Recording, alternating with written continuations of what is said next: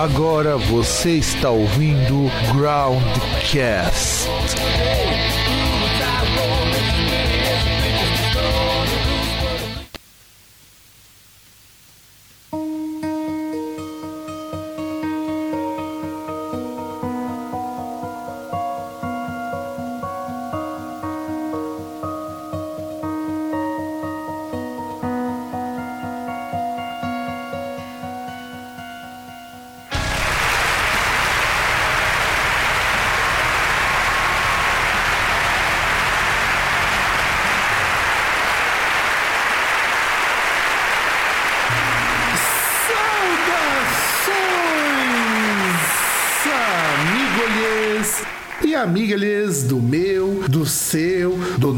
Nosso programa Groundcast. E depois de uma semana de merda, estou aqui com vocês e do outro lado, lá na Lapa, aquele que viu a queda do muro de Berlim de camarote, o senhor César. Oh, desculpa, mas todos nós vimos o, a queda do muro de Berlim. Agora, se você falar que eu vi a queda da Bastilha de camarote. a, a queda dos jardins suspensos da Babilônia de camarote. A queda da Torre de Babel, né, cara? É, então, a, a queda do Templo de Salomão de camarote. Sim, aí tudo bem. Cara, mas que merda foi essa semana, né, meu? Morreu o professor Girafales. Verdade. Isso eu já achei muito triste. Teve aquela, aquele tiroteio na boate, que inclusive o Tatés de Macho fez uma coisa que eu achei sensacional. Você viu a mulher que se colocou na frente, tomou tiro de fuzil para salvar o filho? Tem a senhora Mac, McCool, né? A senhora McCool, que aliás merece todos os nossos respeitos, porque isso sim é que é ser mãe, de verdade. Foi lá, criou 11 filhos, apoiou o filho que era gay, foi lá se divertir com ele e ainda tomou tiro para que ele pudesse viver, cara. Eu, assim, é triste pra caramba, mas, porra, eu, eu, eu, eu, acho que pouca gente no mundo teria tanta coragem quanto ela teve. É só mãe letra C, isso aí é. Não, ela, ela redefiniu a letra A pra toda a humanidade, cara, depois dessa. É, ela é uma mãe letra C que virou letra A. Tipo, letra C com letra A é que, é que, é que fica meio num limbo, sabe? Exato, você não, você não tem, você não consegue chegar na grandeza que ela teve, venceu dois cânceres ainda, cara. Porra, foda isso. isso. aí. É, é, que na verdade é aquele negócio que o letra C, ele é um letra A politicamente correto. Ele é o letra A cansado, né? O letra A que se aposentou. Não, ele é um letra A politicamente correto, né? Que não é aquele cara que, ah, tal, não sei o quê. Talvez tenha alguma história assim mais cabeluda na infância, na, na juventude, mas aí já tá sossegado, né? Já tá naquela, pô, vou, vou entrar em velocidade de cruzeiro pelo resto da vida. Exato. E falando politicamente correto, também aconteceu o fim da UDR. Verdade. Mais uma. E o pior é que nem dá para explicar se isso é, é coisa da vitória da militância SJW, se é da imbecilidade do judiciário brasileiro. Se é dos conservadores, porque foi um conservador, um cara crente fascista que resolveu processar o DR porque achava que era apologia ao estupro, à violência e à intolerância religiosa. Nossa, intolerância religiosa? É, tá lá nos autos do processo. Depois eu vou até linkar aqui no post pra vocês darem uma olhada. E falando nisso, César, vamos fazer nossa homenagem então ao DR? Tá bom, então. Então vamos lá, Vegeta. Vamos lá, César. Vamos começar então.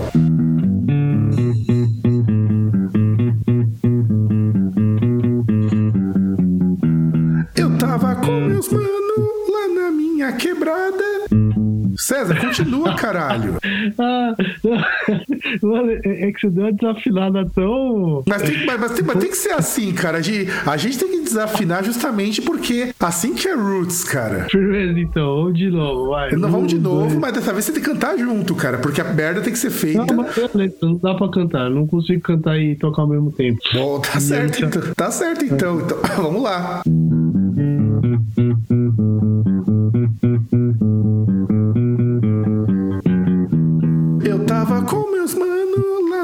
minha quebrada. Chegou o Vanderlei e veio da ideia errada. Ele virou pra mim e fez a proposição: orgia de traveco com esquete de montão.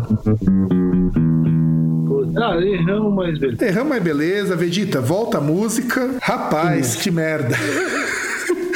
Que merda. É, é, é, um, dia, um, dia, a gente faz melhor, né, César? Tá vendo? Isso só porque a UDR era uma da, das bandas cotadas aí pra fazer a curadoria do vindouro Groundcast Music Festival. Provavelmente eles estariam presentes, porque não daria pra fazer um Groundcast Music Festival sem Los Colorados e sem o DR. Sim, e sem Blaze Bailey. Não, ele seria praticamente o patrono desse festival, cara. Com certeza, não. Blaze Bailey, nossa, ele ia ser o mestre de cerimônias do festival. Exatamente, exatamente, porque é, eu achei triste por conta que o DR não fez, assim, musicalmente falando, não é uma grande banda. Mas, meu, a gente escutava, eu pelo menos escutava pra dar risada. Não, na verdade, eu, eu não acho nem que. Não interessa se era bom, se não era. Isso não vem ao caso. O, o problema é esse poder aí sim que ganha, assim, de você, por via jurídica, você pegar qualquer bosta, assim, qualquer argumento merda seu e você conseguir cercear a liberdade dos outros. Que até é... aproveitando notícia. Exato, exatamente. E, e, tem até um negócio que eu queria comentar, não vai entrar naquela que é a nossa notícia que a gente vai comentar outra, mas é aquilo que está acontecendo no Paraná com os jornalistas do Gazeta do Povo. Eles estão sendo processados e, e o pior assim, pra você ver como é que é o negócio sistemático. Vários magistrados do Paraná estão processando os jornalistas, né, um por um, em várias cidades diferentes, que é para os caras não poderem trabalhar, porque eles têm que ficar viajando para ir em porra de fórum, para ficar dando depoimento. E por isso por quê? Qual foi o crime dos jornalistas? Revelou que os filhos da puta ganham salário acima do teto constitucional. Esse é o grande crime que eles cometeram. Pois é, pois é. Isso eu achei triste. De verdade, eu achei muito triste isso. Então, vamos começar então nossa notícia. Olha, vamos começar nossa notícia, porque afinal de contas, nós ainda temos que falar dos discos que nós achamos decepcionante para nós. Então, produção, já sabe o que fazer. Música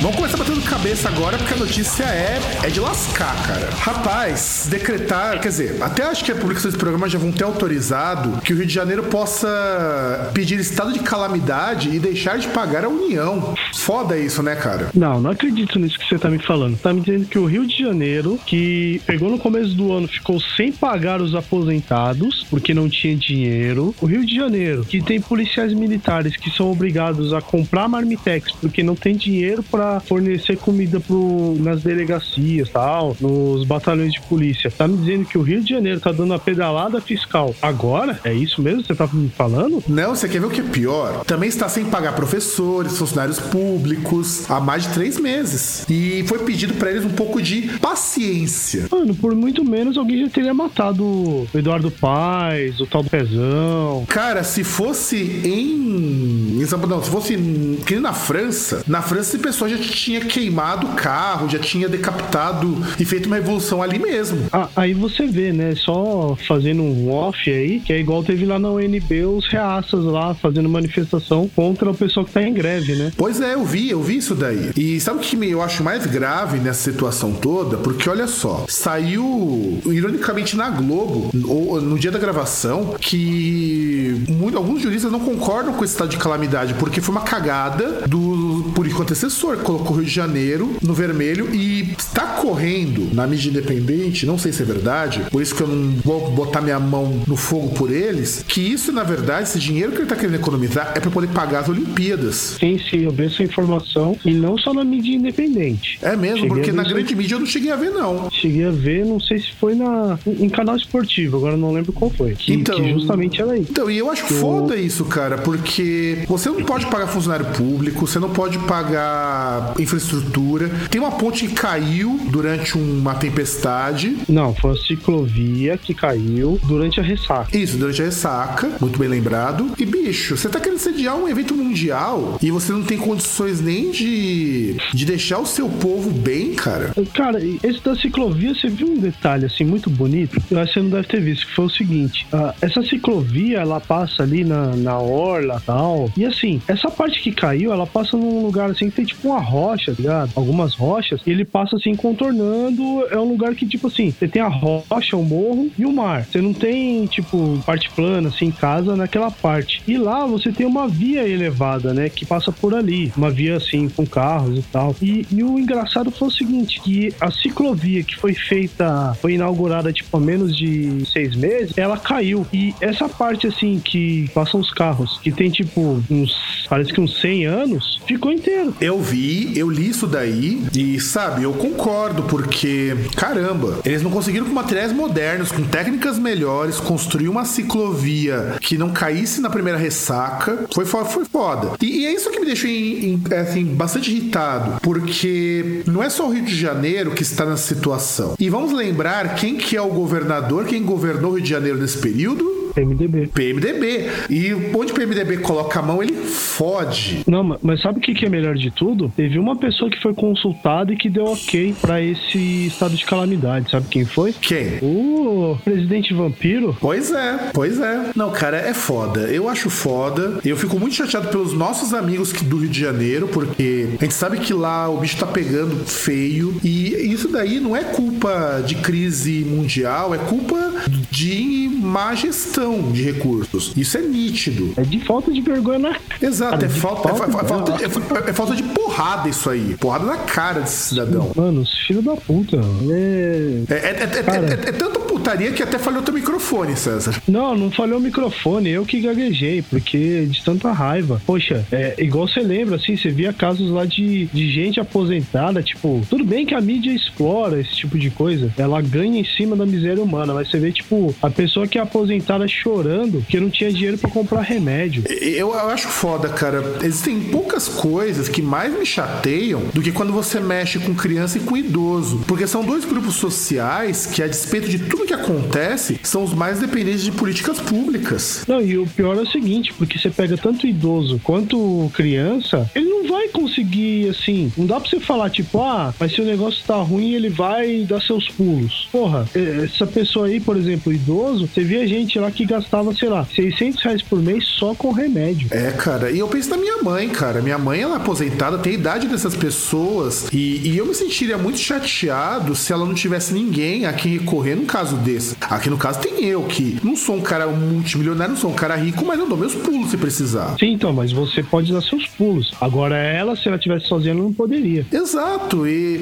e cara, é, é foda. Aí eu vejo o professor também reclamando. Eu sou professor, eu sei como que é dose você trabalhar e ganhar pouco, e no Rio de Janeiro paga-se muito mal. Eu tenho amigos meus que eu conheci quando eu fui lá na viagem do Rio de, do Rio de Janeiro, não, foi viagem dos Estados Unidos, que são do Rio de Janeiro e estão passando por maus bocados por conta dessas políticas de merda do PSDB. PMDB. É, PMDB. É, é tudo uma partido de bosta, cara. É, é, PSDB também tá fazendo a mesma bosta aqui, como o, o PT tá fazendo bosta também na Bahia lá, tipo, Em Goiás também, né, cara? Goiás. É, é foda. É, é que no meu caso, assim, se fosse comigo, da minha mãe não conseguir pagar nem remédio por uma coisa dessa, eu, mano, por menos que isso eu já sairia aí e tentava, tentaria matar o governador, cara. Cara, não, eu, pre- eu acho que, de- que numa dessas eu pegava lá uma- o manual do Marigela, comprava um fuzil, cara, e seja o que Deus quiser. Aliás, se quiser, eu tenho uma versão em PDF. Quer que eu te passe?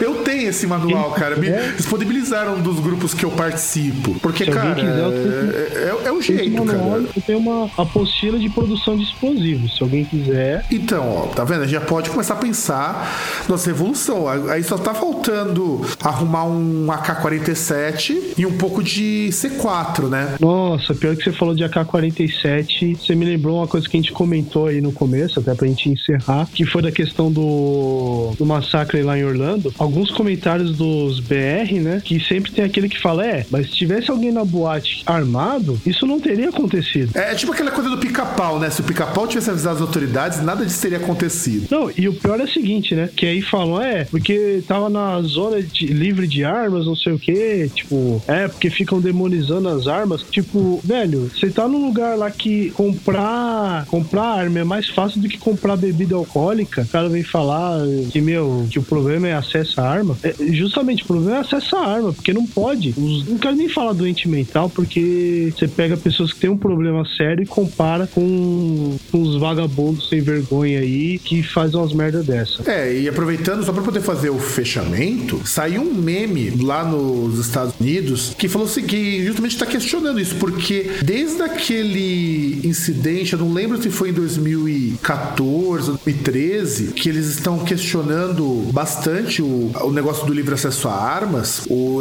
saiu uma, um meme que ele diz o seguinte, ele também não, saiu um, tem grupos hoje, sobretudo do pessoal da, de universidades, ou seja, o pessoal que pensa, o pessoal intelectual, que já tá percebendo que isso não, não vira, e saiu um meme que falou o seguinte, o cara falando que se fosse uma dona de, livre, de livros de armas, aquela coisa toda tal, isso em inglês, tá? Aí o cara falou o seguinte, precisaram 21 pessoas pra poder parar o cara. Você acha que você sozinho com uma arma ia conseguir fazer alguma coisa? É, tipo, é, é, é igual aquele negócio. Porra, se você pega, por exemplo, policial, que o, o cara, você vê aí em São Paulo, como você vê em vários lugares, policial, ele consegue ser assaltado, até morto por bandidos, e é um cara treinado, bem ou mal, mas é um cara treinado para agir nesse tipo de situação. O cara, ele é roubado, o cara, ele é morto por bandidos. Você acha que uma pessoa que nem tem preparo, nem vai ter nunca, vai, vai conseguir? Pois vai é. ter a noção? Pois é, pois é, eu agir? concordo contigo, concordo contigo, é isso mesmo. Então, César, ch- chama o bloco, vai, chama, chama o blocaço agora. Bom, vamos começar logo essa bagaça aí, senão daqui a pouco vai aparecer algum conserva aí mandando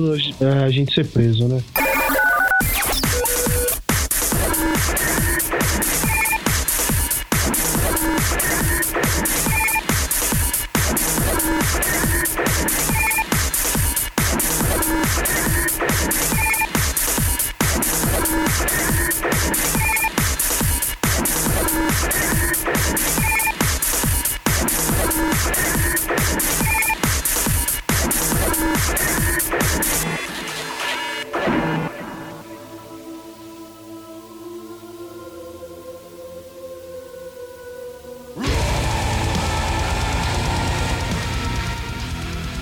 Pois é, galerinha, discos que nos decepcionaram. Esse que tá tocando ao fundo agora é um deles. Você nem fala. Aliás, uma coisa que você tava falando e eu pensei, até pro nosso público entender, o que, que é um disco que nos decepciona, um disco decepcionante? Vamos conceituar isso primeiro, para depois nós falarmos da lista dos chorumes que foram produzidos por artistas que muitos deles até a gente até gosta. O que, que para você é um disco decepcionante, César? Bom, primeiramente é aquele negócio, né? Como a gente tava conversando antes de começar, né? A gente vai é, deixar explícito, ou vai tentar mostrar o, o que causa decepção em cada, em cada disco, né? Só que basicamente aquele negócio é em cima de expectativa. Seja expectativa, por exemplo, de trabalhos prévios, né? Que tinham um nível de qualidade muito superior ao que veio depois, seja mudança total de estilo da banda, total, assim, perda de Identidade, né? de identidade, ah, seja ruindade mesmo, né? Que acontece. Seja, por exemplo, aquele negócio que você esperou tanto e no final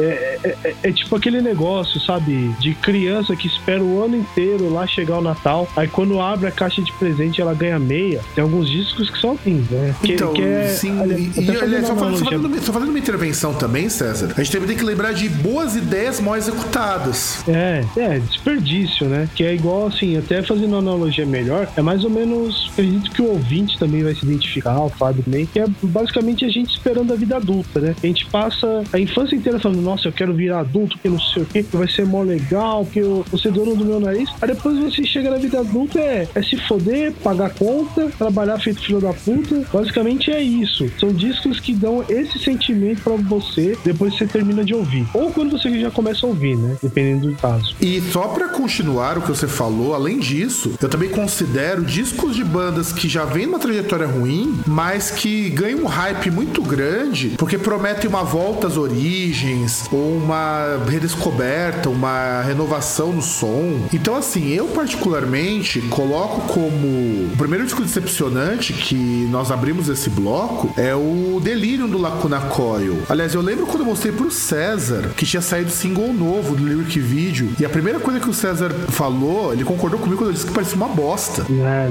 cara. Ah, meu Deus, viu? Lacuna Coil tá. Eu, eu vou chamar um padre pra fazer extrema unção. É, e vamos é, falar um pouco do Lacuna Coil. Lacuna Coil é uma banda que eu gosto, eu sei que é uma banda que o Sérgio também curte. Sendo bem crítico, sempre foi uma banda bem mais ou menos. Não era uma grande banda de, oh meu Deus, como essa banda é boa. Não, nunca foi uma boa banda. Mas era uma banda gostava, não, eu achava muito interessante. Não, foi uma banda, não, foi uma banda boa. Não, não foi uma calma, banda espetacular, não foi inovadora. Não, não, não, não, calma lá. Não, eles ficaram bons no lançamento de um list de Memories. Aí você tinha uma boa banda. Não, mas faz parte do processo evolutivo. Sim, sim, sim, sim. Sim, mas eu tô falando, mas eles não eram uma banda fudida. Tanto que você escuta os, o primeiro disco, cara, é um disco bastante chato até. Eu gosto, mas eu sei que ele é bastante chato. E eles são uma cópia com vocal feminino do Paradise Lost. Eu tava ouvindo esses dias os primeiros discos do Lacuna Coil. Cara, o vocal do André Ferro é igualzinho do Nick Holmes, cara, do Paradise Lost. Não, então, mas aí que tá. Eu falei que era uma banda boa, não uma banda foda. Tem, tem que conceituar aí, tem que definir bem. Uma banda boa é, é, aquela que não é. Uma banda que não é ruim. É, não, sim. E, e aí eles lançam o Comalais, que eles ficam uma banda foda, cara. No Comalais eles eram uma banda foda já. Não, e, e o pior é o seguinte, para mim, assim, o melhor momento do Lacuna Coil foi justamente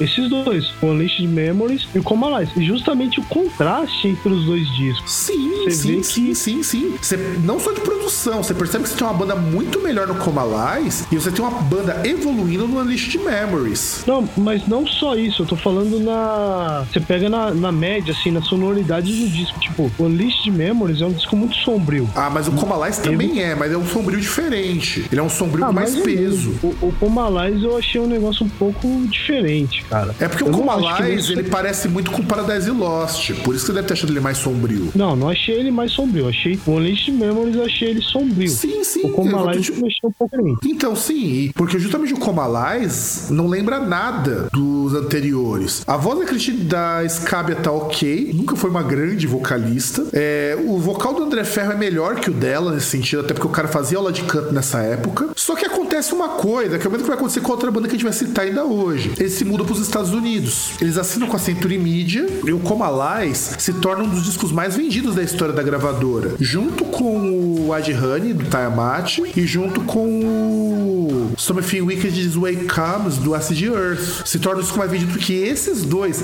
E lembrando que o Acid Earth era o disco mais vendido deles. Eu não lembro quantas cópias tinha vendido, mas era disco pra caramba. É, é, que se eu não me engano, entre outras coisas, foi na turnê do Unleashed Memories que foi a primeira vez que eles fizeram um show fora da Europa. Se eu não me engano, eles, eles chegaram a excursionar no, no Ozfest. Sim, sim, sim. Sem contar que aí a Scabia teve envolvimento com um dos caras do Slipknot, que aí ela é, largou aí lá o André Ferro e foi, e foi ter uns, uns pega com o cara do Slipknot. Aí ela começou a fazer muito sucesso porque lá nos Estados Unidos ela começou a aparecer como uma mulher muito bonita. Ela não tinha esse destaque todo pra ela ser uma, uma baita de uma mulher bonita até começar a turnê do Comalais. Ah, tinha. Acho que a. Não sei se era a Revolver, que tinha essas paradas de eleger a mais gostosa do metal. Ah, mas isso daí dela aparecer aí foi bem depois. Até porque você pega pelo próprio visual da Scabia. Era um visual muito mais, assim, tipo de vocalista europeia mesmo. Muito vestido, muita roupa cobrindo bem o corpo. E quando vai para os Estados Unidos, vira uma piriguete praticamente. e, e não que eu ache ruim, eu acho que assim, ok, ela é uma mulher muito bonita. Muito, muito bonita. Só que aí o que acontece? Quando você começa a trabalhar com gravadora visa lucro, você tem que fazer discos que vendam. Só que o Lacuna Coil não é o Tiamat e o Lacuna Coil não é esse Earth que pode fazer o que quer, que consegue fazer com qualidade. Então eles vão lançar um disco horroroso, que é o Karma Code, que tenta se aproveitar daquelas modinhas de bandas com elementos de eletrônico, só que faz de uma forma muito porca. E aliás, é, é igual, eu não lembro quem foi a pessoa que falou isso aí uma vez, cara, foi muito foda. Que porra, os caras começaram a aprender a falar inglês, não tinha o inglês errado nas letras, cara, era o charme da banda. Pois é, a banda não tinha inglês legal, a, puta, a Scabia tinha um puta um sotaque puxado pro italiano. Mas não okay. só sotaque, com as frases mal, mal construídas. Sim, sim, sim, sim. E aí, eles vão lançar o, Coma, o Karma Code 2006, depois de quatro anos, pra você ver como que rendeu o Comalais. Aí vão lançar o Shallow Life, que puta que pariu, parece que você toma um chute nos bagos quando você escuta isso daí, porque é muito ruim. Você chegou a ouvir o Shallow Life? Cara, tem música que eu gosto no Shallow Life, no Karma Code. Cara, eu não consigo gostar de nada desses discos, só pra você ver. E, e olha que eu gosto de umas coisas bem ruinzinhas, cara. Aí chegou o Dark Adrenaline e parece uma cópia do,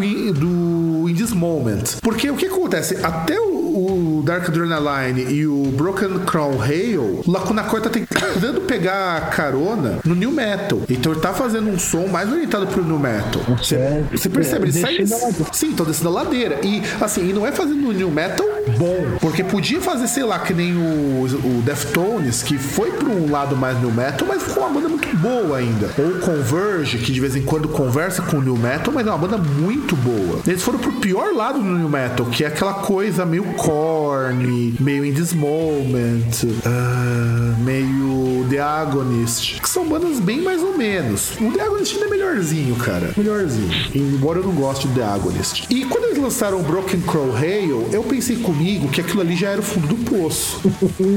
Sabe de nada, inocente. Pois é, pois é. Aí eu fui escutar Delirium, porque eu vi um compartilhamento do Metal Sucks falando que eles tinham mudado de estilo. Na hora que eu vi mudar de estilo, eu já fiquei animado. Falei, poxa, será que eles vão fazer música de verdade agora? Porque, no contrário do César, eu particularmente não ligo se a banda muda de estilo. Desde que faça de forma direita. Faz uma forma Mas eu legal. não ligo pra muda de estilo. O, o problema é fazer coisa ruim. Exato. Eu, é, eu, por exemplo, eu não ligo muito que o Arcanime tenha mudado de estilo. O problema é que o Arcanime ficou ruim pra caramba. E aí, o que acontece? L- veio o delírio. Eu fui ligar, fui colo- coloquei meu fone de ouvido, coloquei o lyric vídeo. Na hora que eu escutei os primeiros 10 segundos, já coloquei no Facebook que estava uma merda. Tá, mas eu pergunto, você chegou a ouvir o disco? Ouvi, lógico que eu ouvi o disco, porque saiu no saiu no Spotify. Isso que eu acho que é importante a gente colocar aqui, um- uma playlist que é um programa de rádio chamado Metal Talks. E eu assinei a playlist porque eu tinha gostado muito do programa do Neuroses, que aliás o disco Neuroses é um puta de um álbum, que gravou lá com uma música experimental. Muito bonito, cara, você devia escutar, é bem legal. E aí eu fui, aí saiu Dark Adrenaline, foi junto com o lançamento do disco. Eu fui ouvir por lá, cara, porque tem ela comentando as faixas. O inglês dela tá horrível, só pra avisar que o inglês da Scab ainda continua ruim. Saiu o Delírio. Não. É, eu, eu confundo com o Shadow Life, porque o Shadow Life também é um disco eu odiei pro caralho. É o Delirium, desculpa. Ou o nome de novo. Não, Delirium, falei. Não, não, não, Delirium. Só que primeiro você falou que era o Dark Adrenaline. Não, Aí falei, eu não, falei, não, falei, eu tô confundindo com Dark Adrenaline porque eu achei uma bosta. Não, não, foi não, mas foi depois, isso que eu falei. Não, não, não. Depois você falou, não. Eu tô confundindo com Shallow Life. Já puxou outro. É, pois é. É pra você ver que co- inconscientemente eu tô tentando rejeitar esse disco. Porque é muito ruim, cara. Mano, Delirium me faz enxergar o Evanescence como uma banda ótima. Cara, eu comecei a achar o Karma Code um disco bom depois disso. Aliás, até o Shallow Life parece um disco escutável depois disso. Cara, é. Porra. Meu, e- e- isso me faz pensar que eu, vestido de Cristina Escada, tentando cantar igual ela, sai um negócio muito melhor que esse Delirium. E por que o Delirium é é ruim? Eu achei ruim porque parece uma versão genérica do All That Remains. Tentam só com uma banda de metalcore. E assim, e, e é curioso porque eles estão tocando muito bem. Estão usando uma bateria cravada, assim, pesada, fugida. Pra fazer uma merda, cara. Ah, as ideias, assim, não, não rende, cara. Não sai nada. Ah, caramba, viu? Fico desconcertado até. Não, não sai, não sai. Eu achei assim, achei um disco forçado. De verdade, eu achei ele forçado, achei ele muito ruim. E الرجيم eu não acho que é um disco legal, assim como o próximo disco que a gente vai citar, que é o disco do Him, o Tears on Tape. Him também é, uma- é um- é o mesmo caso do Lacuna Coil. O Billy Valo fez um puta de um sucesso quando lançou o Love Metal. Que, aliás, é um disco muito legal. Tem esse disco original, Love Metal. Eu paguei caro na época, comprei importado o Love Metal. E eu acho um disco muito bom, porque é o primeiro disco deles que é mais orientado pra metal. Aí, eles vão... Então você quer dizer que existe o, o gênero Love Metal, é isso? É, e que na tá verdade era uma, era uma piada que ele fazia, porque toda vez que perguntavam pra ele o que ele tocava, ele falava que tocava com assim, ah, tocava metal com sentimentos, falava com bosta dessas. Aí falou: ah, quer saber? Vou chutar o pau da barra, vou dizer que eu toco love metal. E o nome pegou por muito tempo. Tanto que tem até uma, uma coletânea russa que se chama Love Metal, que é de bandas estilo Rhino. Rhino foi uma coisa tão foda que influenciou bandas a tocarem mais ou menos da mesma forma que eles. E até aí, ok, eu achei muito legal isso. Aí ele vai lançar uma série de discos que são de qualidade duvidosa. Lança o Dark Light, que é um disco, um disco bem bosta. Eu não sei o que você achou, eu achei bem bosta o Dark Light. Cara, tem músicas que eu gosto. Bom, próximo. Mas assim, eu não gosto do Dark Light. Eu acho um. Eu até pensei em comprar quando fosse sair o Dark Light. Eu não gostei. Eu achei ele, ele ruinzinho. Mas ok, até aí tudo bem. Aí, o que, acontece quando ele, vai- ele continua? Aí vai lançar o Venus Doom. Que aí eu já falo que eu já achava que era um disco muito ruim. Muito ruim, muito repetitivo. Era uma época que ele falava que ele queria soar meio como se fosse o Bon Jovi. A- A melhor coisa desse disco é a capa.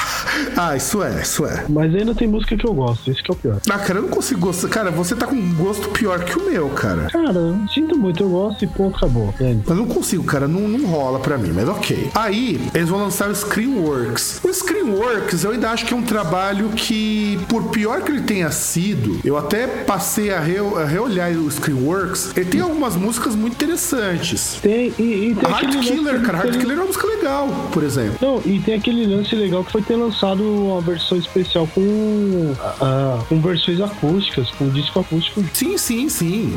E ele tem músicas Tem o Heart Killer, tem a Catherine Wheel, que é uma música muito boa. Foi o único que eu comprei do Rim. Mas esse comprou pra você, né? Não, dei de Dia dos Namorados. Ah, tá. é, porque esse do Rim eu tenho pra mim. O meu, eu, aliás, eu, eu, eu meio que ganhei um indiretamente, porque eu nunca mais encontrei um amigo pra poder devolver o Razor Blade Romance, que é um disco que eu acho fantástico, fantástico. Hum, seu amigo te deu. Ah. Não, ele não me deu, ele me emprestou. ele me emprestou e eu nunca mais encontrei ele pra poder devolver, então tá comigo. E eu achei foda isso, cara, porque é original, é importado o disco. Não, então, o que eu comprei também, importado. Foi. Porque demorou pra Foda. conseguir lançar no Brasil alguma coisa. Aí beleza, né? Eu achava. Aí o Rian teve um problema. No lançamento do Screenworks até o Tears on Tape foram três anos. Que é mais ou menos a média de tempo que ele levava de um disco por dois a três anos. E o Vilival tava passando por uma série de problemas. O Vilival tava com depressão. É, tava E- magro pra caralho. Tá magro pra caramba, tava sofrendo de bulimia, tava, tava foda a coisa. Aí ele falou que ia tentar lançar o Tears on Tape pra tentar mostrar todo esse sofrimento dele. E cara, tá muito ruim, muito ruim, muito, muito, muito, muito. Você escutou Cara, esse eu- disco, César? Escutei, lógico. Eu resenhei esse disco no Groundcast também quando ele saiu em 2013. Eu achei ele muito. Nossa, muito ruim, cara. A começar pelo vocal, né, cara? O Billy Val não tem fôlego pra cantar. E segundo, parece que ele tá repetindo coisa que ele fez lá nos dois primeiros discos. Só que mal feito. Tá, tá muito. Cara, sei lá, falta, falta inspiração, falta um monte de. E o pior é que ele sabe disso, tanto que a, a recepção desse disco foi bastante negativa. O pessoal falou muito mal desse disco. E ele falou que no próximo, que sabe-se lá quando que sai, porque nós estamos já em 2016, e nem anúncio de que vai sair alguma coisa do Reno, porque o que me incomodou nesse Tears on Tape? Tears on Tape, ele também saiu uma versão em dois discos. Ah, não, não, não. Só, só uma coisa. Pelo que parece, vai sair um disco novo do Rima em 2017. Então, e aí, olha só, e ele tava morando nos Estados Unidos, tava deprimido pra caramba, porque eu não tava conseguindo fazer música do jeito que ele queria, ah, aquelas coisas todas do Val. Só que ele lançou um segundo disco, junto do Tears on Tape. Você chegou a escutar esse disco que vem com umas versões regravadas de algumas músicas dele, dos discos anteriores? Ah, cheguei a ouvir. Ele consegue cagar na melhor música do Rin, que é Buried Alive by Love, cara. É, não sei se é a melhor, mas tudo bem. Cara, Buried Alive by Love é uma daquelas músicas que é clássico do Rim, junto com Your Sweet 666, The Pretender. Uma versão de Wicked Game. Exato, cara, tinha Funeral of Hearts versão acústica que tava muito ruim, muito ruim, muito mal gravado. Então esse disco me decepcionou bastante. Tipo, e- ele não se contentou em fazer música nova ruim. Ele pegou pra cagar nas antigas, o pior. Exato, e na mesma esteira, já que nós falamos do Vili Valo, tem o Apocalíptica também, que lançou o Worlds Collide. E, cara, não, não, não dá, cara, não dá. Eu, eu- eu tenho só um adendo, eu tenho uma, tinha uma sugestão pro Vilivalo, que nessa maré que ele tava, ele podia fazer um mexer com o Pablo, né? Olha, não duvida que alguém faça isso, cara. Cara, a sofrência é tão grande que deveria. Então, eu, colo- eu puxei direto pro Apocalíptica porque o Vilivalo participou de um disco do Apocalíptica. Não, mas poxa, é uma ofensa você comparar a participação dele com Apocalíptica, que é de razoável pra boa, com Tears on Tape. Assim, Tears on Tape é um disco horroroso. E você tem o Worlds Collide, lançado em 2007 pela Apocalíptica, que é o quinto disco deles, se eu contei direito. Não, o sexto disco. É o sexto disco da carreira deles. E E, mano, que disco ruim, ruim, ruim, ruim em muitos aspectos. Só que é engraçado, é um disco bem produzido. Não, mas isso é óbvio. Tipo, uh, cara, assim, a não ser que você não queira, é muito difícil hoje em dia o, o, cara ele pegar e ter um disco mal produzido. Você falar que ele é ruim porque é mal produzido. Porque tecnologia você tem o. Mesmo que você não tenha muita grana, você tem condições de fazer uma produção ótima. Sim, só, com, só concordo, concordo, concordo. E nem é tanto questão de dinheiro, porque é até barato você fazer uma coisa boa. Não, justamente, é o que eu tô falando. O, o dinheiro ele não é determinante para você produzir algo bom. É, é, é, só aquela pecinha que fica ali na cadeira na hora lá para fazer as coisas acontecer. É só é, isso. Exato. E aí, ele, eles tinham gravado antes. Aliás, eles começaram primeiro a carreira, antes de falar de que eles gravado, fazendo cover. Então eles fizeram cover de Metallica, que é o primeiro disco deles, Metallica Play for Borcellos, que nós comentamos no programa, inclusive, que é um disco muito bom. Tem, gravaram coisa do Grieg, que eles gravaram em The Half the Mountain King. Gravaram música do Pantera, gravaram música do Rammstein, gravaram música do Sepultura. Hum? Do Slayer, Feel No More. Do David Bowie, que eles regravaram uma versão de Hero, só que com o nome Helden, que é, é heróis não, não, em alemão. Aí foi, isso aí foi depois. Sim, mas eu tô falando, eles ficaram famosos gravando música dos outros numa versão própria, com, com características, com identidade do Apocalíptica. Aí eles começaram mas, a se aventurar nas músicas autorais. Mas já no segundo disco eles tinham música autoral. Sim, a partir do Inquisition Symphony já tinha. E isso foi até o Apocalíptica de 2005. Que esse disco de 2005 já não é um disco lá muito bom, mas ok, não é um disco ruim. Aí lançar World's Collage e eles colocam mais da metade, quase metade das, com mais da metade, ou quase metade, não sei como vocês vão considerar isso, das músicas com vocal. E aí eles acrescentam guitarra, acrescentam bateria, e deixa de ser uma banda de metal tocada com violoncelo para ser uma banda de metal genérica. É. E aí você já tem uma pessoa que pode ser eleita como a top, a rainha desse programa, que é a Christine Scabi, que ela canta em uma das músicas. Pois é, ela consegue estar tá participando, assim, junto com, como Vili Valo, de uma banda que está em declínio. Não, não, mas o Vili não participa desse disco. Isso ele pode ser isento. Sim, ele participa do anterior. Sim, não, não, então, mas aí que tá. Ele participa de um disco que é razo de razoável para bom. O... Ela participa numa, versão, numa música bosta de um disco bosta. Exatamente. Então por isso que eu falo que é, é ruim, cara, é ruim. E aí, vamos virar o bloco pra gente falar de mais bandas? Puxa, a gente tá precisando, cara. Eu preciso de um fôlego, viu? Porque, porque o chorume tá, tá pesado, né? Tá foda. Então, produção.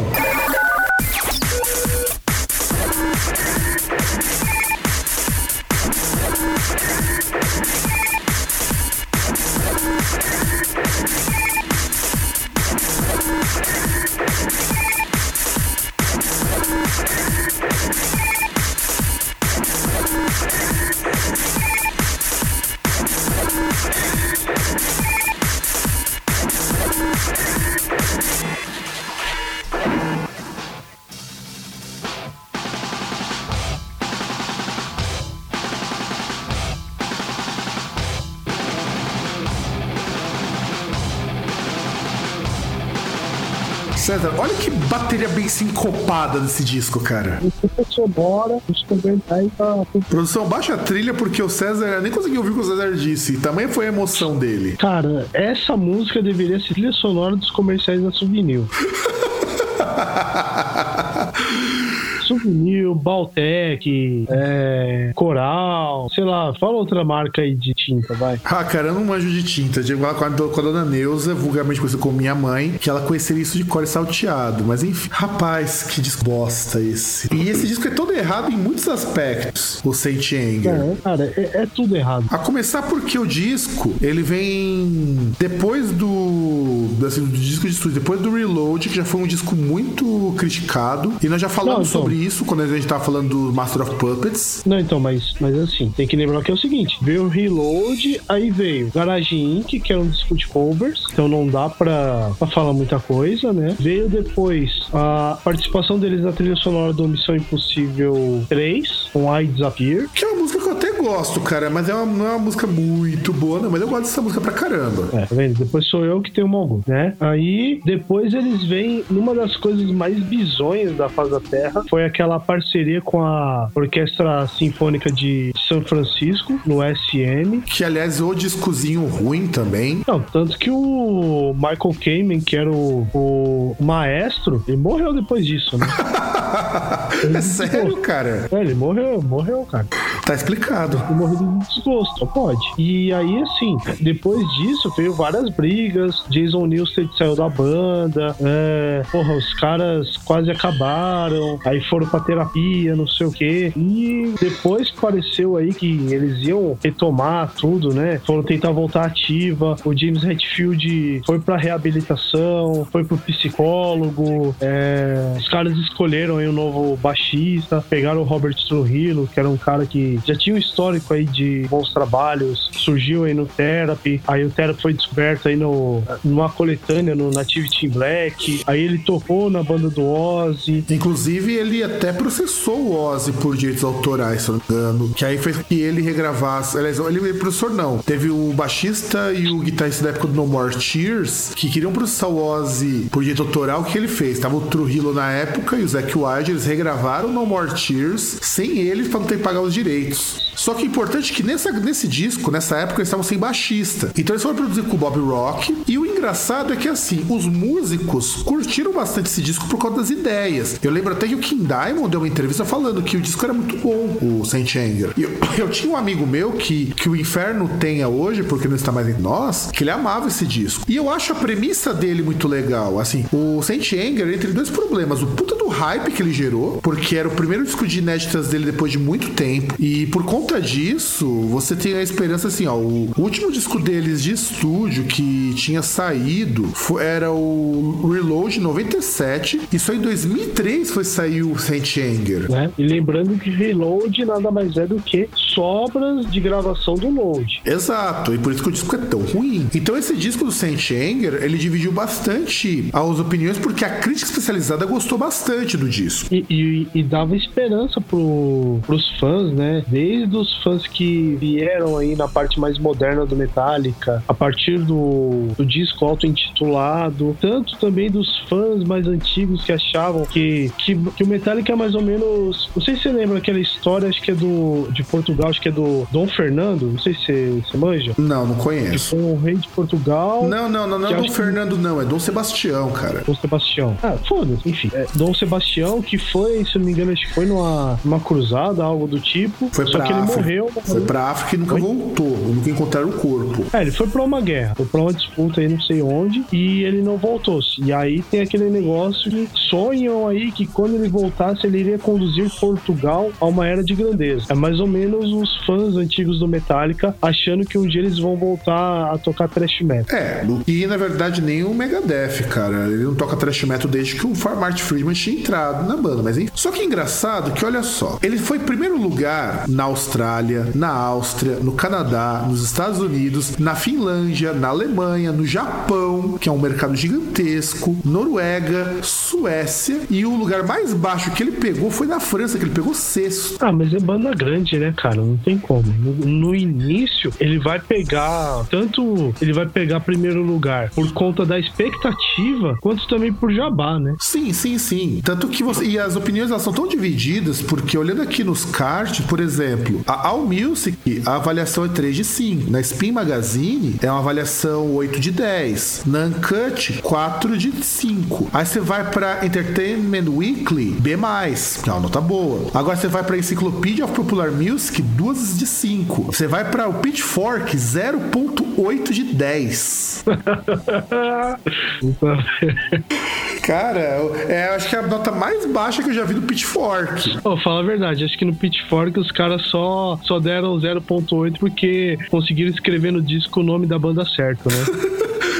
Pois é, pois é. E assim, e o disco, ele tem umas ideias muito legais, o, de fazer uma coisa mais experimental, de não usar solo de guitarra, de fazer, uma, fazer músicas mais simples. Só que foi tudo muito mal executado, tudo muito mal gravado. Porque eu até me lembro que um grupo de fãs regravou esse disco, só que da maneira correta, com uma produção bacana e tudo mais, e o disco soa bem quando bem produzido. É, eu não entendi até agora a afinação da- das guitarras, tá ligado? É um bagulho Ah, muito estranho. Não, mas a afinação das guitarras era pra soar estranho mesmo. Mas o Não, problema não, é que eu acho é, o- que é um estranho, é, é aquele esquema, é o estranho do mal produzido. Ah, sim, Parece sim. que estão tocando um pedaço de arame, tá ligado? É, então, foi tudo muito mal captado. A bateria tá mal microfonada. fonada, as guitarras estão mal captadas e tudo mais. Então esse disco ele foi decepcionante muito porque é de uma ideia muito promissora, uma péssima produção. Da mesma maneira que o nosso outro petardo da lista, que é o Nevermore, quando lançou o Enemies of Reality. É, mas não dá pra comparar Enemies of Reality com o Sentient. Dá, lógico que dá. Acho que Enemies of Reality, ele tem uma história que eu acho muito interessante. O disco, ele foi produzido depois do Dead Heart and Dead Earth, que é o primeiro disco do Nevermore que não é thrash metal. Ele é um disco mais cadenciado, por assim dizer, é um disco mais groove. Você pega pela Believe in Nothing e outras músicas, e ele é meio conceitual também, o Dead Heart and Dead Earth, que fala sobre abuso de drogas,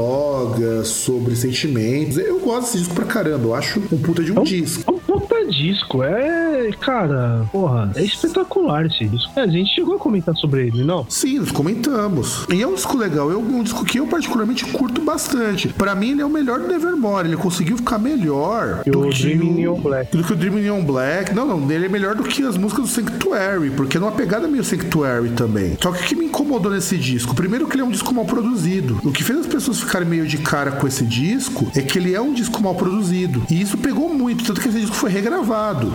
Mas aí a merda já tava feita. Porque o que acontece quando a merda já tá feita? Eles pegaram o disco, esse disco foi feito uma produção tão porca que nem a banda gostou desse disco. Esse disco é foda, é tipo. Tem só uma analogia pra isso. Sei lá, é tipo você entrar no fazano da vida, num restaurante desse nível, e os caras te servirem um ovo frito com queimado.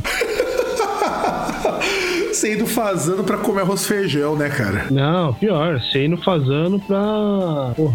Não, não, não, cara. Tem uma analogia melhor. Você vai lá, paga a prostituta, vai no motel pra ficar batendo papo jogando Uno. Nossa, como pode? Não, aí é foda, hein?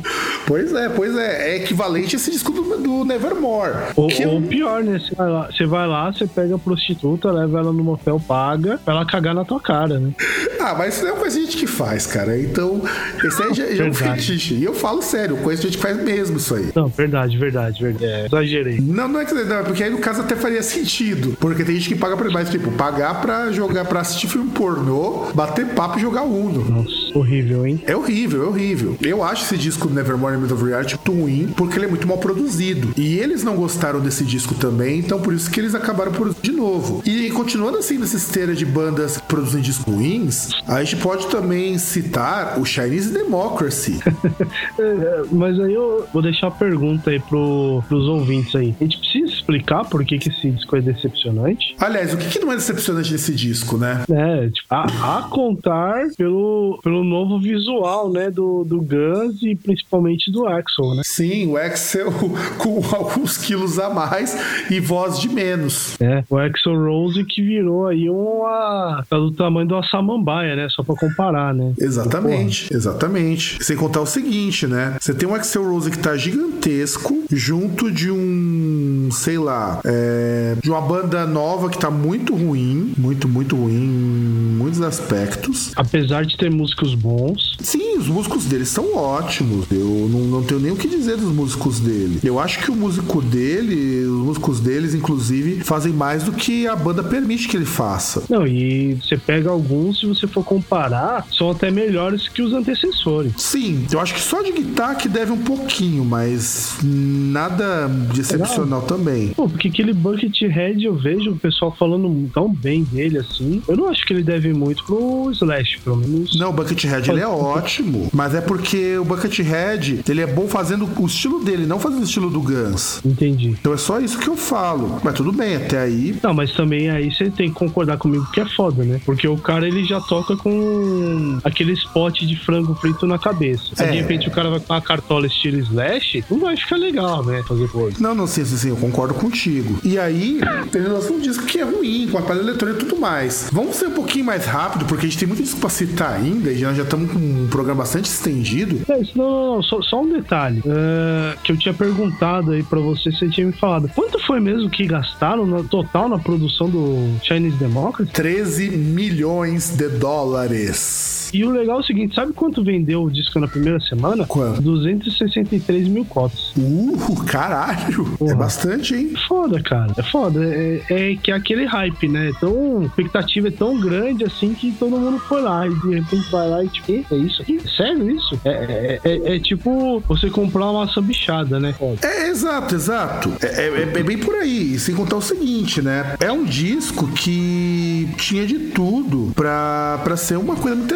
interessante. Assim como nesse nosso último disco deste bloco, só pra continuarmos nos Estados Unidos ainda, o Slayer quando lançou God Hates Us All. Que a história foi o seguinte: Slayer não lançou um disco bom desde o Soft of Heaven, que já é um disco que o pessoal fala muito mal. Eu gosto, mas o pessoal fala muito mal do Soft of Heaven. Aí depois do Soft of Heaven saiu aquele disco de covers que é bem mais ou menos, bem ruizinho, mas ok, ele representa um, um porquê de uma época que precisava de um disco assim, Fala logo, mais do César gosta. mas o César gosta, lógico. Ah, mas você pensa, porra, era uma época de domínio do pop punk. Aí os caras pegaram e tocaram cover de banda punk de verdade. Tá bom, É, só podia ter feito um pouquinho melhor, mas tudo bem. certeza. Aí você tem o Diabolism, Diabolism Music, que é muito ruim. E quando eles lançaram o Ghost Issues All, eles prometeram que foi, vamos voltar a fazer música como antigamente. E foi o último disco, inclusive, com o baterista que hoje tá de volta na banda, que é o Paul Bostaff. Basicamente, eles fizeram mais ou menos aquilo que o Creator fez com Violent Revolution. Exato, só que o Violent Revolution foi um disco muito bom. Não, não, não, não. Que aquele negócio aqui, no caso, no caso do Slayer, é caso pro Celso Russomano, né? Que o cara promete, mas não entrega. Exato, exatamente. E aí, no caso do, do, Slay, do Slayer, eles fizeram um disco que ficou muito ruim. Prometi, falou, vamos fazer um disco blasfemo, não sei o quê. Olha, bicho, não rolou não, cara, de verdade. O clipe da música também, Gotcha Gisol, também é muito ruim, que de chover sangue, mas eu particularmente não curti não, cara. Não rolou. E, aliás, faz muito tempo que eu não escuto um bom disco do Slayer novo. O Re- o Re- o Relentless, que inclusive tem um clipe gravado com o cara do Machete, é um disco bom. E acabou aí. Fala a verdade, de clipe, assim, se é pra ver, você prefere aquele do Kettle Decapitation, né? Ah, cara, aquele clipe lá é foda. Nossa, que, ó, o pior é que aquele clipe é muito louco, cara. É que eu não consigo mais achar pra ver de novo. Não, o pior é que é, é, é verdade, ele é muito louco mesmo. É, muito- é- é tão bem feito, é tão cru, que é melhor que muito filme de terror que tá por aí. Não, e, e ele é tão foda que eu queria fazer um live action daquele, daquele vídeo, cara. Pegar o Malafaia, o Feliciano, o Bolsonaro. E,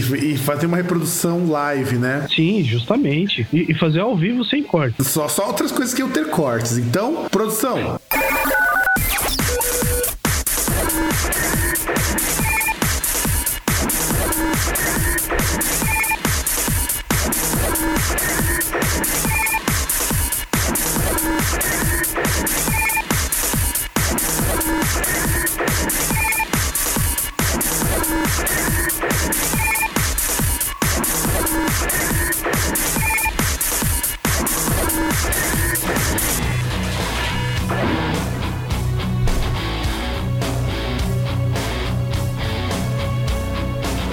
Rapaz, o chorume nesse disco do Northern Kings foi, foi de lascar, cara. Pra, pra ser pior, só precisava chamar o Vilivalo bichado. Né? É, só que faltava. Northern Kings é um projeto que junta a nata da música finlandesa. Você tem vocalista do Caron, você tem o Marco Etala, você tem o Tony, o Tony Kaku. Quem mais o- você o- tem o nesse álbum? legal- Você- lembra de mais Você alguém? tem- Aliás, o, o legal é que são várias piadas de duplo sentido também, né? Que dá pra gente fazer com o nome dos caras. Como que? Vai, diga. Ah, porra, só pegar o nome dos caras, vamos nomeando aí que você vai entender. Tá, tem o Tony Kaku, Ah, você sabe que não é o Tony K, tem os outros. tem o Ietala, Marquetala, tem o Empu, tem o cara lá do Caron, que eu não lembro o nome, o nome dele é muito estranho. Não tô lembrando de mais ninguém, não, cara. E, do, e tem o Marco Ietala. Bom, que aí tem a, tem a piadinha, né? Que você tem aí, por exemplo, o vocalista do Teras Betone, que é o Yarko Arrola. Cara, eu lembrava dele, meu. Yarko Arrola. Yarko É, com Tony Caco, meu. Né? Eu, eu, eu imagino que o nome dele é dessa forma. Se não for, peço perdão pelo vacilo. Inclusive, já fui derrubado provavelmente por causa disso. Não, imagina se ele tocasse junto com o Lauri Porra. É, então. Pensou? Já pensou? Não, porque- Yarko Arrola com, o Tony, com o, o Lauri Porra, cara. Ia ser muito gozado isso. né? Porque tem aquele, aquele projeto lá do Coach Pelto com o Limaitanen, né? Que era o guitarrista do Sonata. Que deveria ter o Arrola e porra, né? Arrola Porra, cara. É. E assim, por que, que esse disco ele é ruim? Gente, você junta um monte de músico bom pra regravar clássico. É um caçanique safado. Vamos, vamos, vamos ser francos nisso, César. O caçanique safado esse, né? Cara, eu diria mais, é safado, cachorro sem vergonha. Porra, é. Não, cara, é, um, é, é, foda, é foda. Mas só que beleza, né? O Apocalíptica já fez isso, né? Fazendo música do Metallica, por que não? Não, mas uma coisa é você pegar músicas assim, tipo, fazer cover. Ninguém, assim, ninguém é proibido de fazer covers, por mais que soe como caça-nique. Mas o problema é, se você quer fazer, cara, faz direito, pô. Sim, concordo, concordo. E eles estragaram as músicas. Meu, eles colocaram fundo de orquestra em Rebel Yell. Fizeram uma intro é? que deixou a música horrorosa. É, fica igual, como dizia o Marcos Mion no Cover Nation, né? Você vai copiar, copia direito, pô. Exatamente. E, e, assim, ficou ruim, cara. Ficou ruim. Só, só digo que ficou muito ruim. Eu não gostei. Eu achei Northern Kings de mau gosto terrível. O, o, pior é assim, não sei se é na Rebel Yell, não lembro qual música foi, que parece tipo aquelas musiquinhas de filme de terror ridículo, tá ligado? Eu acho que foi da Rebel Yell ah. mesmo, que tem uma orquestrinha sacana, né? É, tem, tem um tecladinho assim, tipo um órgão, tá ligado? Ridículo. Meu, porra. É. Puta, você tem We Don't Need Another Hero do da Tina Turner, cafona pra caralho. É, exato, mas eu acho que esse álbum pode ser traduzido como cafona. Assim como o nosso Não. outro disco, que também é igualmente cafona, que é o Elements Part 1 Part 2, que tem que, porque tem que ser analisado os dois do Stratovarius. É, Stratovarius já, já era um, um, um, trem sem freio, né? Um trem. É um. Aperte os cintos que o piloto sumiu, né? Exato, exato. E não só isso. O, o Stratovarius, ele pertence a uma geração de bandas que são bandas de power metal que já estão fadadas a desaparecer com o tempo porque são bandas que não se renovam. Eu comparo assim, o power metal, ele talvez seja o único gênero no metal que você não tem nenhuma banda experimental, você não tem uma banda que soe muito diferente das outras. Até o death metal tem banda mais experimental. Não, e você tem clichês assim altamente enjoativos, né? Tipo, aquele negócio de guitarra fica porra. É, o Dragon tecladinho. Force que o diga, né? É, o tecladinho também, um timbre assim, um negócio uh, que você ouve duas, três vezes já enjoa. É, tanto que, por exemplo, o Halloween teve que mudar um pouco o estilo dele no último disco para poder fazer um disco legal no Seven Sin. E mesmo assim, o Halloween já tá uma banda bem cansativa. Blind Guardian lançou um disco, acho que faz uns dois anos também, que tá muito chato, porque o Power Metal é um estilo limitadíssimo, é um estilo que você não permite uma banda experimental, você não permite nem uma banda instrumental, você consegue ter até black metal instrumental, mas você não consegue ter um, um power metal instrumental que fica chato. Nossa, ainda bem que não tem, né? E o Elements era aquele período em que o Timo Tolkien tava brigando com todo mundo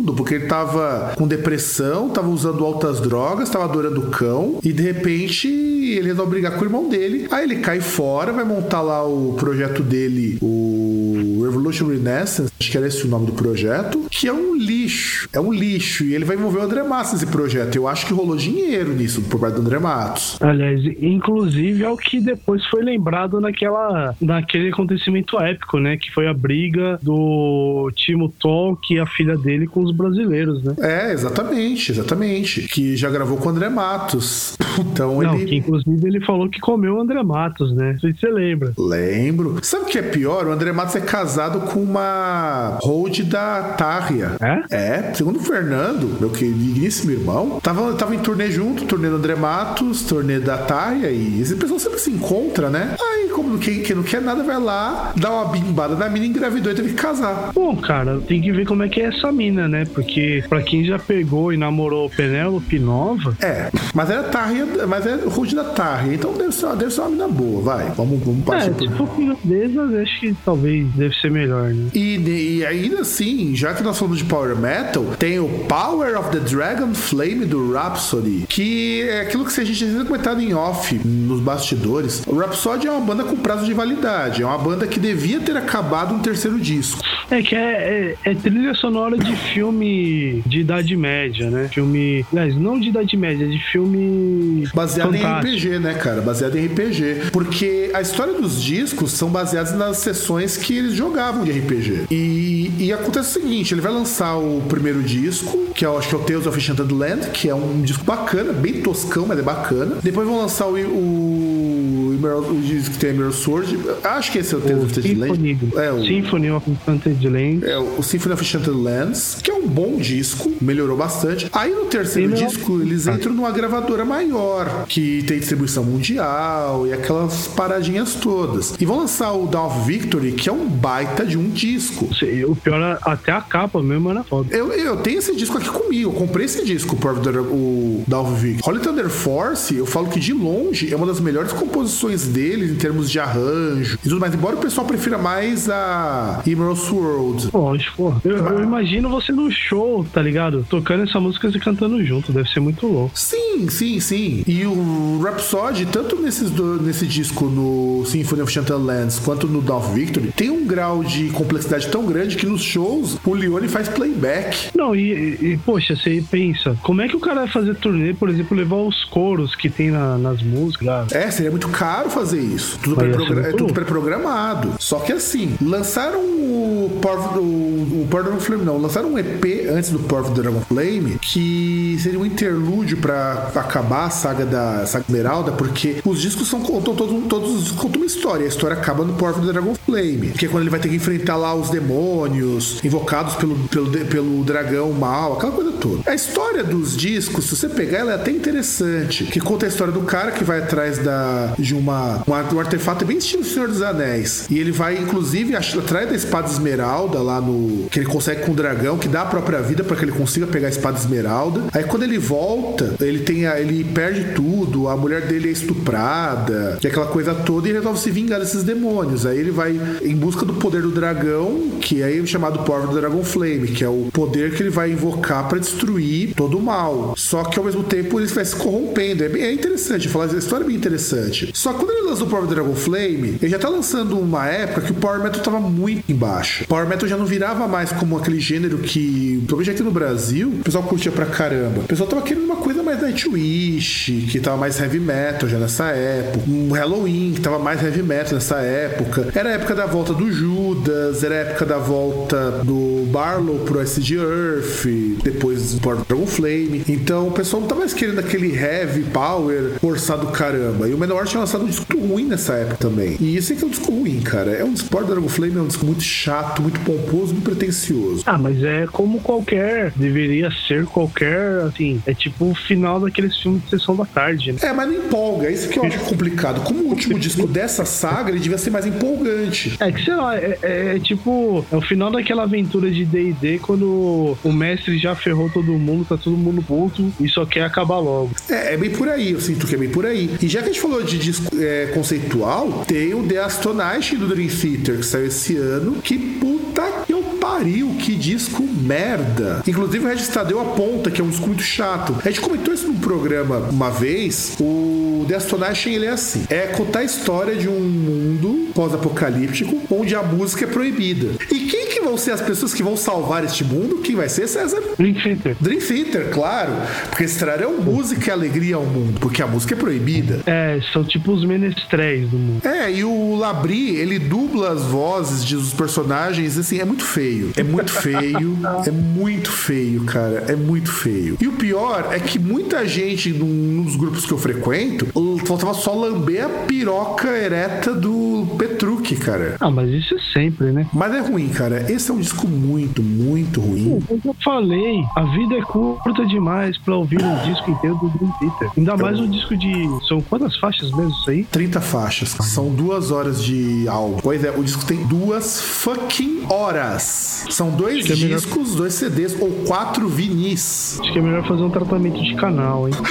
eu acho que eu acho que é mais fácil tirar um prego que tá tochado no pé depois que você pisou nele e tá todo enferrujado com, com possibilidade de pegar um tétano. Acho que é... Eu acho que, é eu acho que, eu acho que tirar a fimose cansa menos. Eu acho que é melhor ver o filme do Pelé, hein? Também acho. E indo ainda neste ano, nós temos o Dystopia do Megadeth, que eu já fiz resenha também desse disco. E o que você achou do Dystopia, César? Você achou que também foi bem decepcionante? Eu achei, mas menos do que o que saiu antes. Então, esse que é o pior pior, né? Porque ele cai mais ou menos uh, naquilo que eu comentei com você do Death Magnetic, que ele tem boas ideias, só que elas não são bem executadas. E cai naquilo que a gente já comentou aí pro ouvinte até se situar, porque ele gerou expectativa. Por mais que a gente, a gente repita aqui, reitere sempre que o último disco do Megadeth sempre vai ser o pior da carreira, de uns tempos pra cá, sempre aquele negócio, nunca tá tão ruim que não surge um disco do Megadeth deixar pior, é, esse disco você tinha a perspectiva de ser um negócio bom. Primeiro pela entrada do Kiko Loureiro, que traria um gás diferente pra banda. Sim, porque, meu,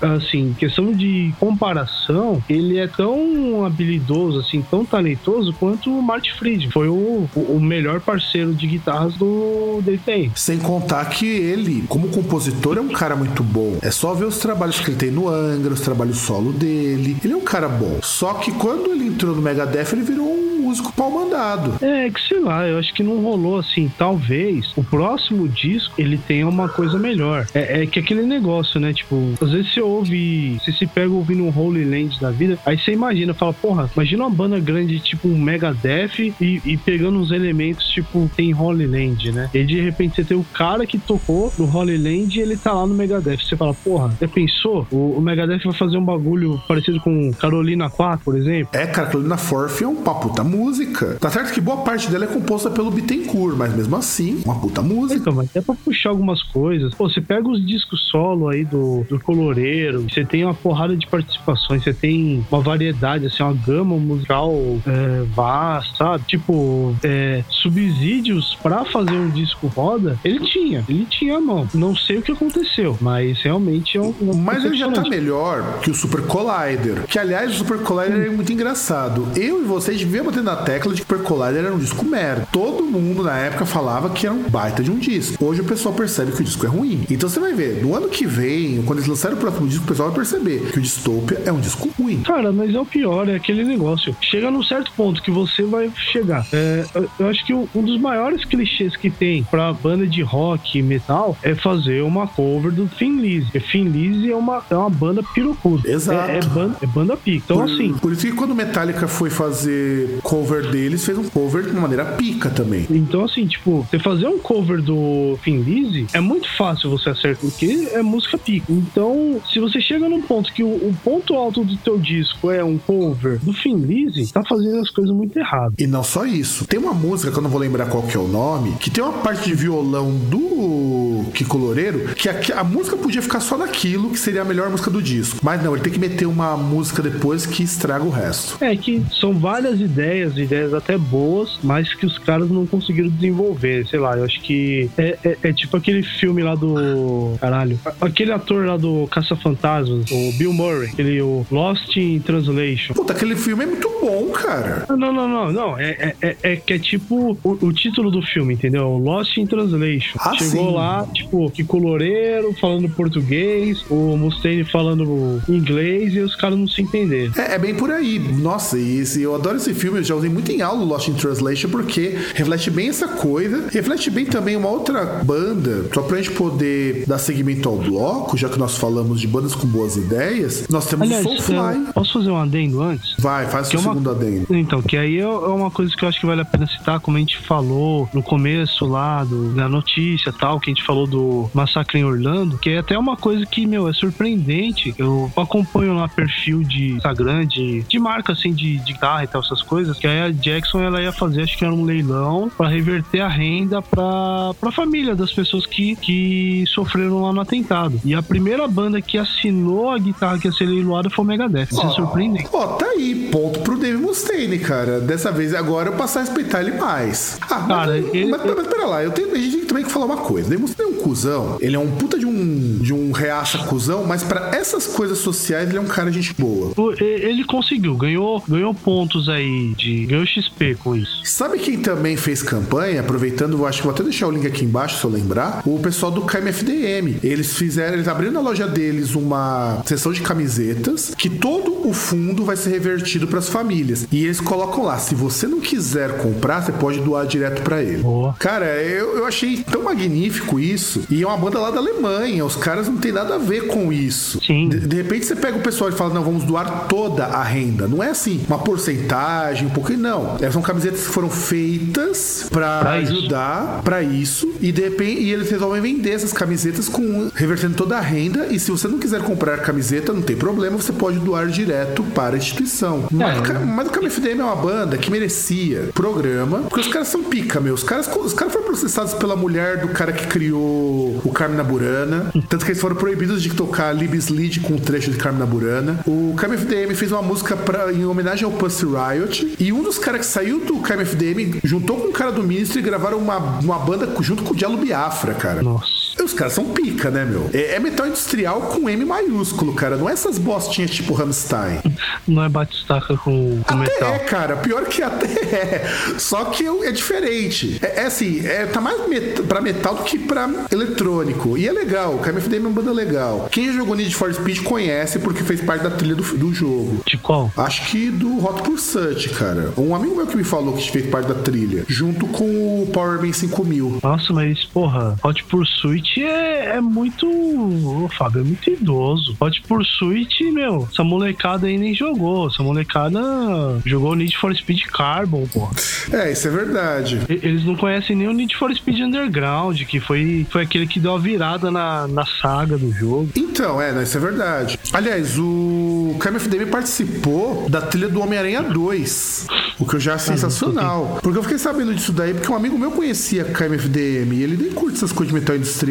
Só pra É, falar mas aí eu já. Ah, Só pra falar mais, os caras, o pessoal do KMFDM teve uns rolos, os caras tiveram que mudar de nome porque deu um cara da banda que saiu e quis processar pra ficar com o nome. É, é, é- é assim, e a Sasha Grey se chama Sasha Grey por causa deles. por quê? Porque Sasha é o nome do vocalista do KMFDM. Sasha Conites E o Grey aí é, é dela. é dela. Tá? Então agora a gente pode voltar da nossa digressão ao Soulfly. Exato, que é o Soulfly que tentou fazer uma parada meio assim que nem o KMFDM fazia, que era uma um metal mais moderno, o pessoal diz. E vocês não sabem como que eu odeio esse termo metal moderno. Quando saiu, quando saiu Sepultura, porque assim, o Max sempre teve ideias de gravar mais diversos estilos. Por isso que o Roots é um disco tão diferente. Por isso que ele gravou o Nail Bomb, que é um projeto muito legal. Aí em 99, quando saiu o disco, todo mundo esperava que ia ser um puta de um disco. E aqui no Brasil, o disco foi um fiasco. E eu achei decepcionante, não pelas ideias. Eu acho a música Bleed uma música muito bacana em termos de ideia.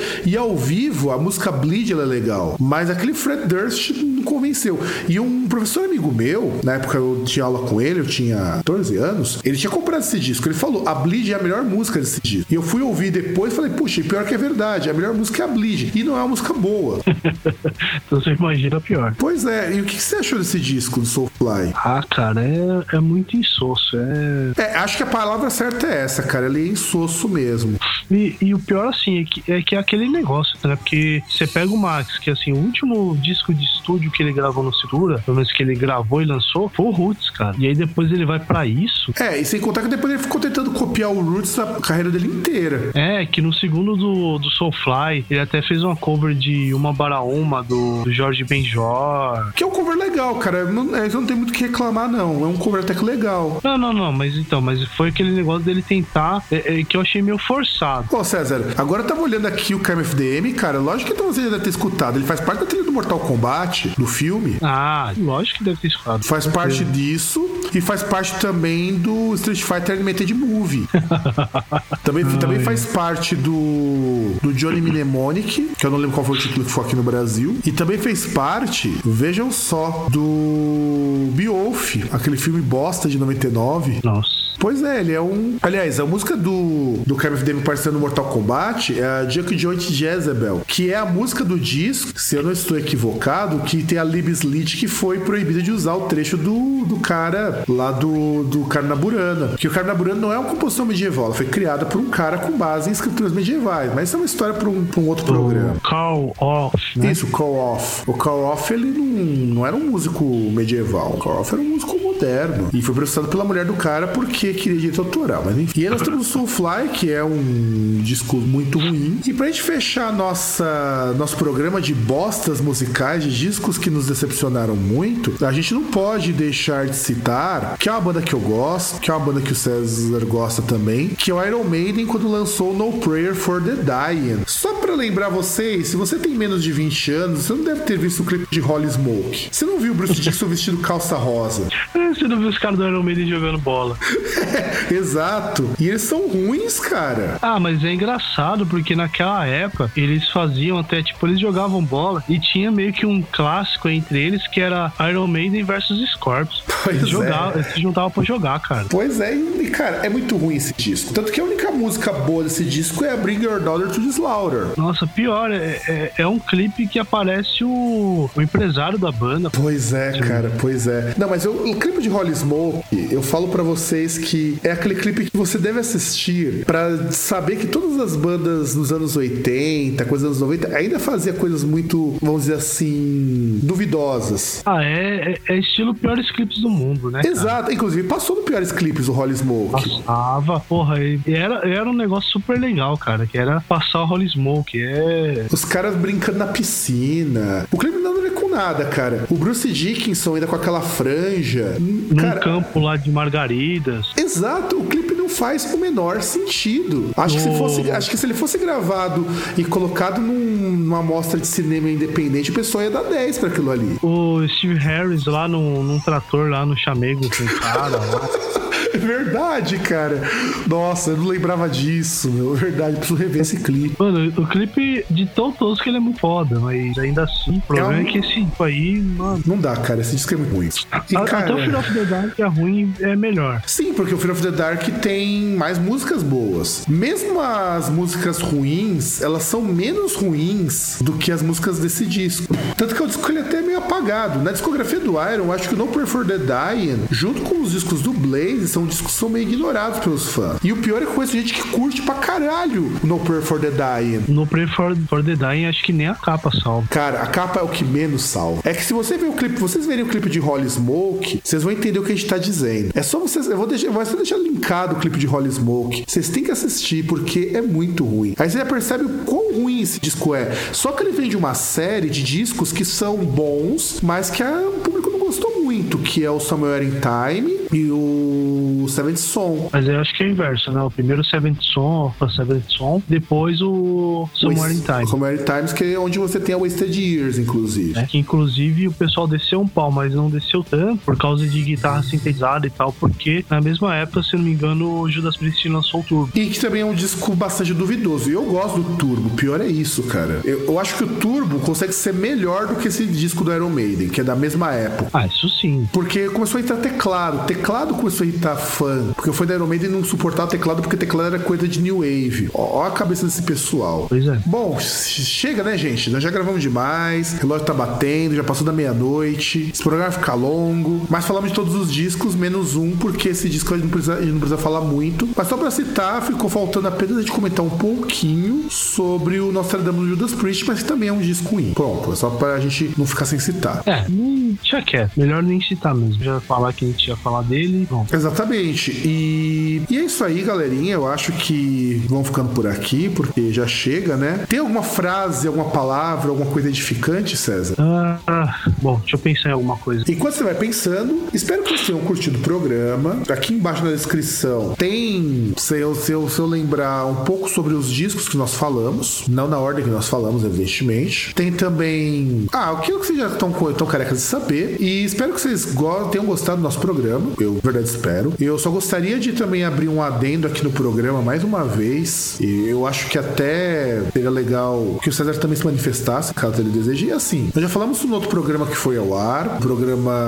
de 15 dias atrás. Acho que a ordem dos programas não altera o produto. Se você tiver uma agasalho, um cobertor, alguma coisa sobrando aí, leva para um centro de doação ou se achar um morador de rua, doa para eles, porque agora o inverno deu uma acalmada, mas eu não sei como vão ser os próximos dias. Ainda mais aqui aqui em São Paulo que tá acontecendo umas coisas de gosto muito duvidoso do, do prefeito gourmet. Eu não moro em São Paulo, mas o César mora e então também, de certo modo, não deve estar muito feliz com isso. E você tem alguma coisa pra comentar sobre isso, além do, do pedido de doação? É, eu acho que vale a pena e principalmente porque assim, o inverno nem começou, na verdade, começa no final desse mês. Apesar que acredito que a tendência do inverno vai ser ficar o tempo mais ou menos como ele tá nos últimos dias. Mas a gente Mas não sabe, né? Sim, e sempre vale a pena, né? Porque se você não usa o negócio, tipo, dá pra alguém que vai usar, né? Tipo, eu acho que é muito melhor você pegar uma blusa, um cobertor, um edredom aí que você usa e alguém fazer uso dele. É, você, você deixar. Sim, você vai encontrar um monte de gente na rua, se você for pra Paulista, pra Sé. Se você não souber pra quem doar, passa em qualquer mercado, você tem um cesto que o pessoal, cesto, uma caixa, o pessoal tá pegando agasalho. Trem, metrô. Shop, tem igreja também pegando.